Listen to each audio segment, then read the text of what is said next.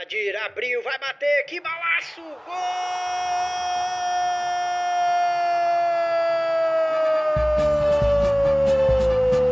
Do Vitória! Uma ilha, um clube. O podcast da torcida Alvianil. Salve torcida Alvianil, programa número 31 do Uma Ilha, um Clube, sempre comigo, Arthur Moreira e com o Ricardo Nesco. Rica, estão deixando a gente sonhar? Rapaz, acho que estão deixando a gente sonhar. Primeiro aí, só os atrasados online, né? Realmente a gente envolou pra cacete. Mais atrasado que o Walter pulando pra pegar falta. E, e próximo jogo é amanhã, né? não, não é amanhã não, né? Mas enfim, é quase isso. Cara, tão, mas gato escaldado, né? Tem medo de água fria. A gente fez aquela campanha que a gente fez no ano passado e deu no que deu, então vamos lá, né? Tô aqui vivendo a ressaca, porque eu sou de torcedor invejoso. E tô aqui com inveja da, da classificação para a segunda fase do Rio Branco na Copa do Brasil. Inclusive, tem uma teoria de que se já é três vezes seguida, já não é fez história, mas não. Você fez mais que sua obrigação. Então, fez mais que sua obrigação. A gente fez história. Isso. Podia ser a gente, mas. Já que não é, vou ficar dando ripadas aleatórias só pra mostrar o quanto eu só tô com inveja mesmo. Ah, na, no fundo, no fundo aí, parabenizar os caras. Tomara que sejam desclassificados na próxima, mas que Agora que já passaram. melhor aí. Isso. Tá até porque, né, vitória. É, na, né, a gente vitória acaba é numa em obrigação moral de torcer Isso, pelo vitória Xará. tá tudo em casa. Bom, vencemos a partida jogando fora de casa, né, no Robertão. 2 a 0 aí no Serra. Os Coringa do Marcelinho, né? Um time leve, assim como Vitória. Achei essa característica muito importante. Um time tecnicamente melhor que o Pinheiros, ofereceu mais dificuldade. Mas o Vitória se manteve aí, eu acho que é importante isso, mesmo contra um time tecnicamente melhor, um jogo mais difícil. O Vitória manteve aquele padrão diferente que a gente elogiou, com bastante toque de bola, um jogo de, de velocidade. Achei que ainda tá faltando um pouquinho mais de finalização, mas o time também, é, cada jogo tem uma história, a gente também vai até ouvir uma declaração do professor Cláudio Roberto que amplia isso, fala até que o mesmo jogo tem até histórias diferentes. Mas acho que foi, foi uma vitória assim, a ser valorizada. A vitória conseguiu impor seu jogo muito cedo, conseguiu resolver a partida e não ficou sentado no resultado. Teve uma maneira inteligente de controlar a situação até o final do jogo. Fez as mudanças quando precisava mudar, não, não controlou o jogo apenas no ataque, isso é uma verdade, mas conseguiu administrar muito bem a partida, na minha opinião. É, rapaz, assim, primeiro, né, que o professor, certamente ouvinte desse podcast, colocou o Rael, né? Atendeu o clamor da massa. Isso. E obviamente isso muda o estilo do, do time jogar, né? O Rael com mais referência ali, o Edinho fica mais livre. E o Edinho, mesmo no alto da sua idade, fez um primeiro tempo exemplar, né? Jogou muita bola. Primeiro gol do João Paulo depois de uma belíssima jogada dele, sobrando o rebote pro João Paulo só guardar. E depois aquela falta que tava até fazendo falta, né? Uma falta daquele jeito ali do Edinho. O Vitinho tava fazendo mais dessas jogadas, mas é isso, né? Em 30 minutos de jogo a gente fechou a fatura, o resto do jogo foi mais lá e cá e tal, inclusive muito violento, eu achei, né? Realmente muitas faltas, muitos cartões, mas no final deu tudo certo, vitória 2 a 0. O Vitória começou a partida com Paulo Henrique, Matheus, Gabriel Macedo, Léo Alves e Thiaguinho, Igor Pimentel, João Paulo Carlos Vitor, Chiquinho Edinho e Rael. Uma formação só com um volante mais raiz ali, tendo vários jogadores fazendo uma transição do meio para ataque, né? Isso mostrou seu valor no primeiro gol. O Edinho, Éder Luciano, que homem. Vai então, e viu. e vi. Fez a jogada e o João Paulo estava lá para completar, isso não é à toa, né? É, o Chiquinho foi bastante acionado durante a partida também. Acho que ainda se encontrando, de repente um pouco mais de sequência tende a render mais, e aí nesse conjunto a coisa vai ficar bem interessante, né? O Paulo Vitor também acho que tem espaço para melhorar, o que a gente sempre fala aqui, né, dele, alguns lances com muita qualidade, mas precisando de participar mais, mais vezes do jogo, né? É, acho que foi isso. É uma tônica, né? É. Cara, eu não sei você, mas assim, essa escalação me parece a ideal. É um time solto, é uma coisa que não dá para falar do Cláudio que ele é retranqueiro. É um cara que, que põe o time realmente para jogar, põe os melhores jogadores que tem, enfim. É, é, é, isso, ele faz leitura de jogo. No, lá pro final do pro meio do segundo tempo, ele já meteu três zagueiros ali, fez uma substituição generalizada, né, e tal. Mas é, eu acho que tirando os laterais ali, que pode ser que troque, no, no o zagueiro também, né? O Macedo é muito bom, muito bom zagueiro, uma boa contratação do Vitória. Mas assim, tem Léo Alves, Léo Breno, tem outros caras ali que podem também estar tá ali na zaga. Mas realmente o time me parece que é uma formação muito boa.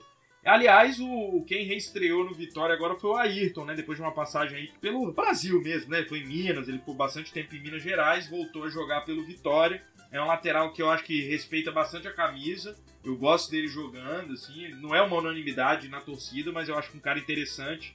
Enfim, quero ver como que ele vai se comportar esse ano. É uma boa sombra pro Thiaguinho. Vamos ver, inclusive tem condições de disputar a vaga, vamos ver. O Thiaguinho vem bem, mas o Ayrton também chega ali numa condição de disputar essa vaga. Vou lembrar aqui que assim, a gente está elogiando o Macedo e ele veio para ocupar assim, um lugar vazio grande, significativo que ficou ali na zaga com a saída do Ferrugem, né? Então, só para a gente ter a dimensão assim de como o Gabriel entrou bem, porque segurou essa onda, assim, sendo que agora, inclusive, o time está jogando com menos um volante, né? Um, no meio campo, o que a gente tinha falado. E eu concordo com você em relação a essa filosofia do Cláudio, que mostrou depois esse outro lado, não um cara apegado, aferrado a uma maneira de jogar, se adapta ao jogo. Eu, sinceramente, assim, achei que foi uma retranca dosada, assim. Ele, acho que também é uma coisa para oportunizar os jogadores de defesa, né? Então, assim, o Thiago tem entrado várias vezes, então entra no meio do jogo e tá conseguindo também participar, tá conseguindo mostrar o seu jogo, né? Conseguindo colaborar com o time. Também é o seguinte, ele colocou mais jogadores, né? Mais volantes, mais zagueiros, mas dentro, assim, não ficou todo mundo ali para trás da linha do meio tomando pressão o tempo inteiro. Foi uma ideia muito mais de fechar espaços, de dar uma segurança maior para o time e, obviamente, administrar, cadenciar, poupar a perna mesmo também, do que, assim, aquela ideia, essa sim não me agrada de faz 1 a 0 bota o time para trás, estaciona o ônibus e vê o que vai dar, né? Fica aquele Deus no sacudo. Não, não, foi, não foi isso. É né? Alguém mais desavisado aí vai pegar alguma informação pela metade do jogo, pode pensar que ele tenha feito isso e é importante a gente deixar nítido aqui que não foi essa a ideia. Achei assim uma maneira inteligente de administrar o jogo, achei bem tranquilo assim que ele fez, na verdade. Eu que sou um cara mais admirador do futebol ofensivo, me senti tranquilo, assim, confortável com essa alteração que ele fez no meio do jogo aí. Teve algo que você falou aí dele não ser amarrado em um estilo de jogo. Eu realmente acho isso fundamental, né, cara, no futebol de hoje, né? É, a gente tem antigamente do cara que, pô, meu jogo é assim. É jogador de PlayStation, né? Eu sou assim. Quando eu jogo PlayStation, ah, não, vou montar meu time. Aí, tipo assim, ah, tô jogando lá, ah, vou transferir para outro time. Agora eu sou técnico de outro time. Eu monto do mesmo jeito que era o outro, porque é assim que eu sei jogar. E eu não fico alterando, né? Tem uns nerdão que altera tudo, é um saco até jogar, porque eles demoram meia hora. Mas assim, eu vou lá, monto aquele time, um 4-3-3 ali, pronto, fica naquilo o jogo todo. Ele não, é um cara que se adapta e tal. A gente tem exemplos disso no, na Série A que deram errado, né? Que a gente já viu aí. Aí eu vou falar, mas enfim, o Fernando Diniz, que é um cara que todo mundo fala como, como é, tentou trazer uma novidade, mas a novidade dele é monolítica, né? ele não sabe apresentar outro jogo sem ser aquele jogo ali que ele apresenta. E aí, enfim, não, não, funciona, porque vai ter jogo que você vai precisar jogar de um jeito, vai ter outro. Então, assim, o Cláudio me parece um cara mais moderno, um cara mais inteligente nesse sentido. Isso me agrada muito no Cláudio como técnico.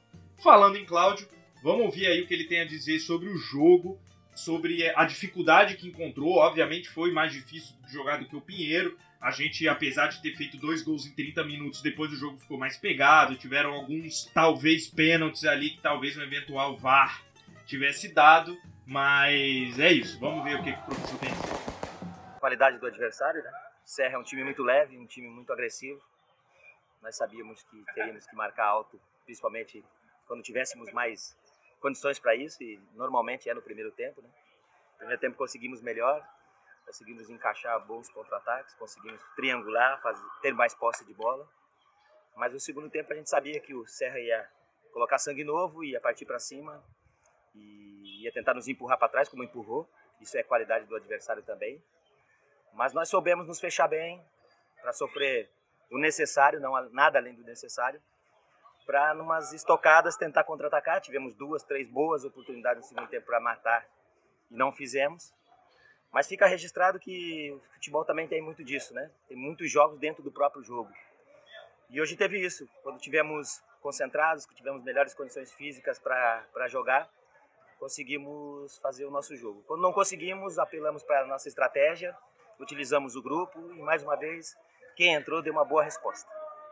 Pois é, o Cláudio mostrando aí, né, o que ele falou, essa variação aí de ideias de jogo conforme o momento. O que você falou aí que o segundo tempo foi mais apertado, acho que tem a ver um pouquinho, o Cláudio tangenciou o assunto quando ele fala de um segundo tempo em que às vezes os jogadores estão um pouco mais cansados e o Serra soube colocar jogadores ali com sangue novo para tentar uma reação. Inclusive o Juan foi um jogador perigoso assim na partida, não sei não vou me arriscar a dizer que é um bom jogador, assim, mas ele fez uma boa partida, foi bem na partida. E inclusive isso tem a ver com essas substituições do Cláudio. Mas foi, inclusive por isso, foi até um jogo, igual eu falei, não ficou uma coisa chata, não ficou um jogo assim, não ficou aquela murrinha, não ficou um jogo travado e tal, mas sob controles. Vitória tentou ali algumas escapadas, igual Cláudio falou, o, Vitor, o Vitinho tá entrando bem também. Eu tinha falado do Thiago aí como bom substituto, então o Vitinho também tem aproveitado as oportunidades. Acho que, em geral, na partida não teria mais a acrescentar, não. O time tá se consolidando, acho que é positivo ter essa sequência de duas vitórias. O time fez por onde, isso dá mais tranquilidade para a sequência.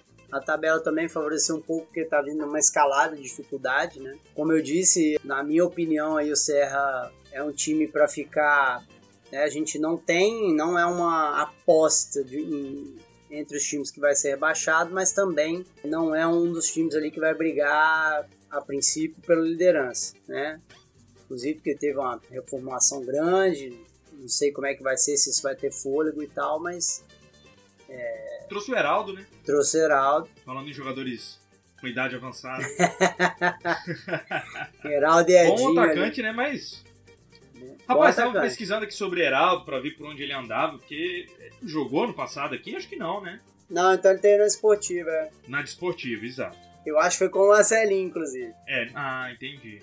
Mas acabei de descobrir aqui que Heraldo é nascido dia 1 de abril. Então, né? Bem, é isso. Vou falar mais nada. não, mentira, é um bom, é um bom atacante, é um bom atacante. Bom, bom Mas enfim, não... Então, Arthur, acho que nesse, nessa rodada, bem, como a gente falou, né? Estão deixando a gente sonhar, estamos em primeiro lugar, empatado com os Rio Brancos, que também tiveram duas vitórias nos seus dois primeiros jogos. Essa rodada, o Estrela ganhou de 4 a 0 do São Mateus.